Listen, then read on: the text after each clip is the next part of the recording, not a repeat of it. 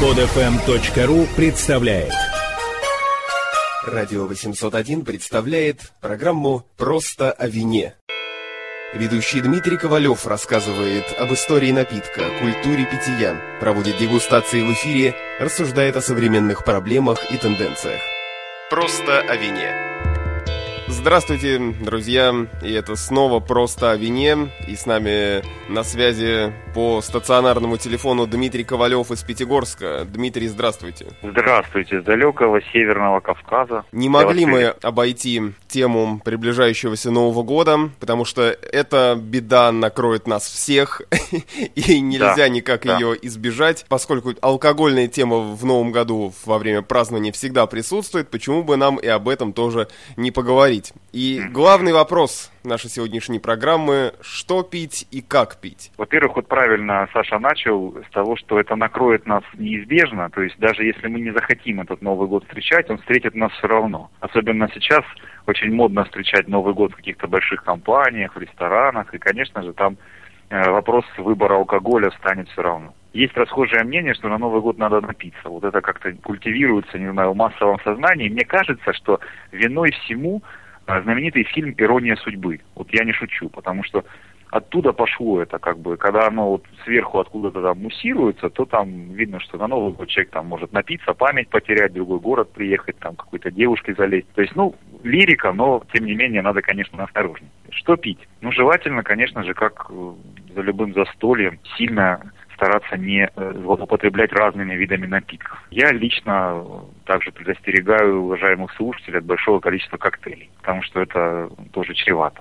Смесь э, разных вещей. У нас вот в России не очень умеют это все делать грамотно. Есть наука такая, действительно, миксология, да, это наука вот барменов, искусство барменов, умение смешивать не просто, чтобы было вкусно, а чтобы еще и было сочетаемо. Это отдельная вообще тема, но вот я предостерегаю просто. Если вы хотите, чтобы Новый год прошел достойно, спокойно, тихо, или по-семейному, или наоборот по-дружески, ну как-то может быть даже весело, но не без последствий, то я желаю вам придерживаться какой-то определенной линии напитков на протяжении вечера. Да? Конечно же, советую пить вино, прежде всего. Тем более у нас такая соответствующая программа. Ну Тем вот более, традиционно да. считается бой курантов, шампанское. Действительно, шампанское это самый новогодний напиток? Так повелось, да. И особенно вот на бывшей шестой части суши, действительно, как-то его культивировали в свое время. Там тоже на Западе в Штатах пьют шампанское, игристое. Но как-то у нас это прямо вот в какой-то культ возведено тоже, где там записочки с желаниями сжигают, кидают в бокал, какие-то там невероятные ритуалы с этим связаны, да, там открыть строго подбой курантов. Ну, тоже это, это национальная культура, в этом ничего плохого нет. Кстати, испанцы балуются другой штукой, они там 12 виноградинок съедают, тоже подбой часов там своих, по виноградинке под удар.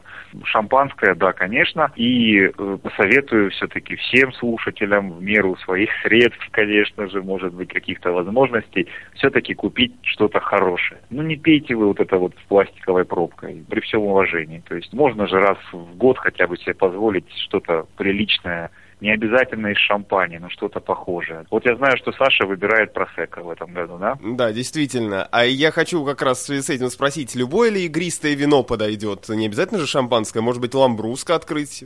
Я знаю, что многие тоже его покупают э, к празднику, да, оно недорогое, оно... Там ламбруско же, вот я не помню, говорил я в одной без передачи или нет, она сочетает вот черты вина, которое нравится. То есть это вино красное, раз, ламбруско в идеале красное, это вино полу сладкое 2, и это вино игристое 3.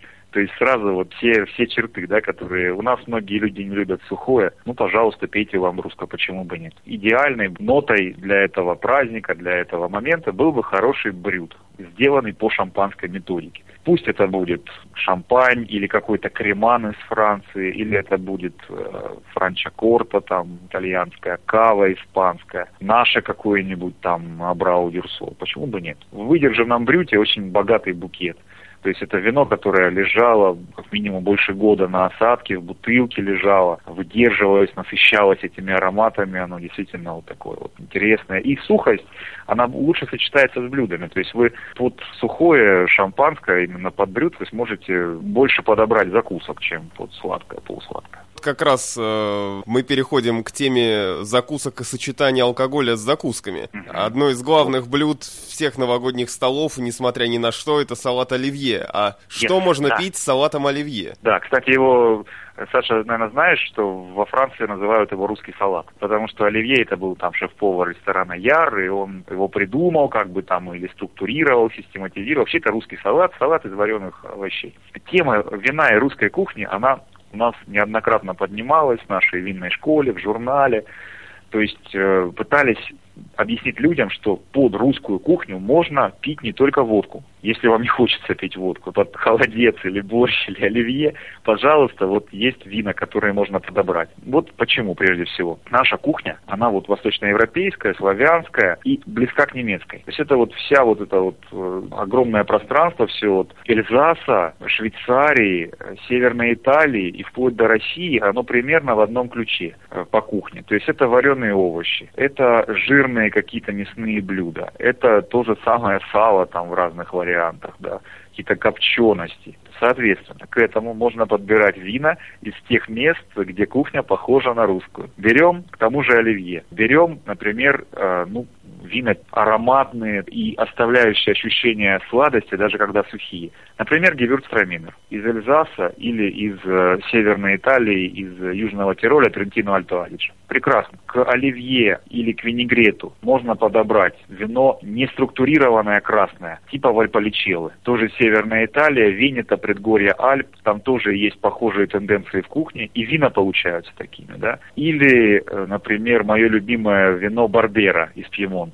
оно вообще, по-моему, подходит к целой массе русских блюд, там от борща до не знаю чего, до каких-то мясных. А вообще вариантов. вино и борщ это как-то сочетается, кроме цвета, да, я имею в виду? Ну вот мне кажется, что барбера может подойти к борщу. Вино такое, в нем немножко фруктовые ароматы, вкус и чуть-чуть фиалки бывает. Нет там танинов, оно не вяжет, оно такое мягкое. И вот как раз тот вариант. Когда в вине танины, оно мощное, э, это желательно какие-то такие мясные блюда типа стейка, мясо на гриле, там, все что угодно, да, ягненок там. А здесь вот такое что-то нейтральное, да. Вот и к оливье, то есть Эльзас, Пьемонт, Венета, Трентино Альто Адидже. И к этому всему можно присовокупить там Австрию, Вахау, Бургенланд, можно присовокупить Германию, ну, хотя уже в меньшей степени, может быть. А что делать в Новый год с крепкими напитками? Ну, если пьете, то пейте. Мне тоже нравится очень тема русской трапезы, классической такой подводку, да, которая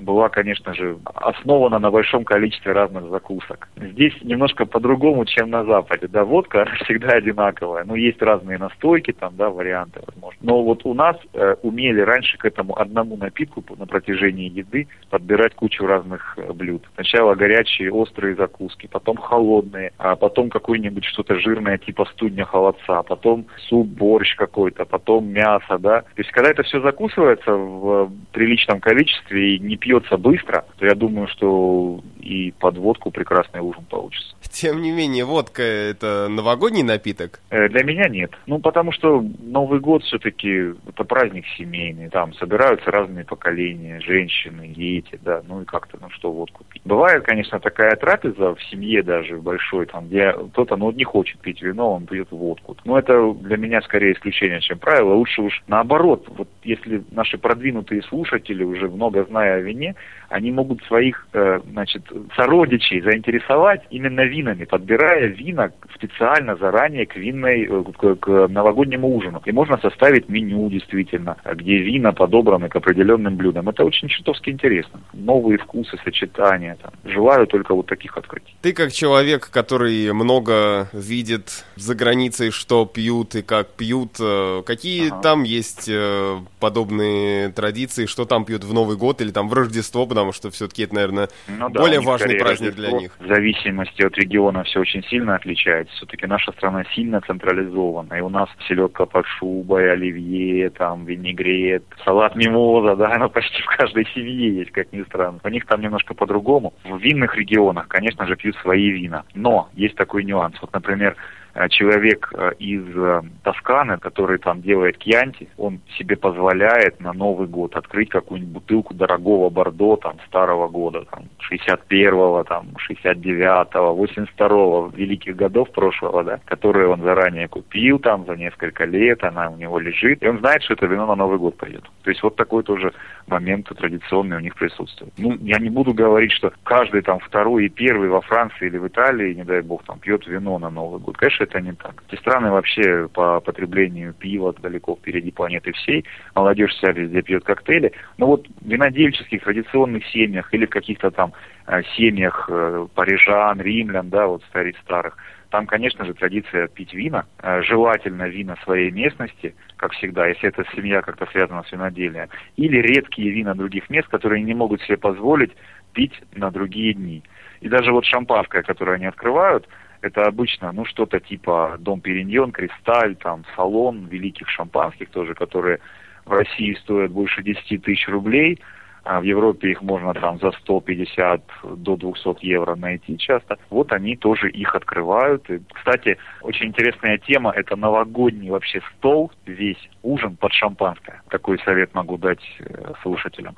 Например, вначале идет на аперитив с какой-то легкой закуской, идет экстра брют, сверхсухое шампанское, очень такое кислотное. После этого подается обычный брют под какие-то там легкие закуски, рыбные блюда, да, Потом можно подать, например, какой-то суп э, мясной или рыбный, и к нему уже вернуть хороший такой выдержанный брют, прошлых мелизимный брют какого-то урожая, там, десятилетней давности и так далее. А потом можно подать мясо, будь то телятина, ну, под шампанское, может быть, единственная ягнятина не идет. Телятина, свинина можно вполне. И под э, розовое шампанское тоже может быть мелизимное какое-то, розовое, оно прекрасно сочетается с мясными блюдами. Вот. Ну и закончить можно еще одним каким-нибудь выдающимся брютом. Чем такой, знаете, там, если взять блан де блан, шампанское шардоне 90-х годов, оно чаще всего уже теряет пузырьки к этому нашему году. Оно имеет э, вкус и аромат выдержанного старого вина,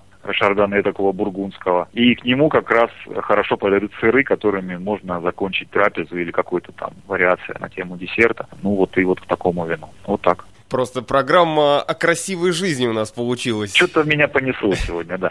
Спасибо, Дмитрий Ковалев. С наступающим, или для тех, кто будет слушать нашу программу после вдруг, с наступившим. Я желаю в будущем году новых прекрасных пробок, прекрасных бутылок, прекрасных открытий, познаний и э, великих винтажей. Отлично, спасибо. Спасибо большое. Программа «Просто о вине» на радио 801.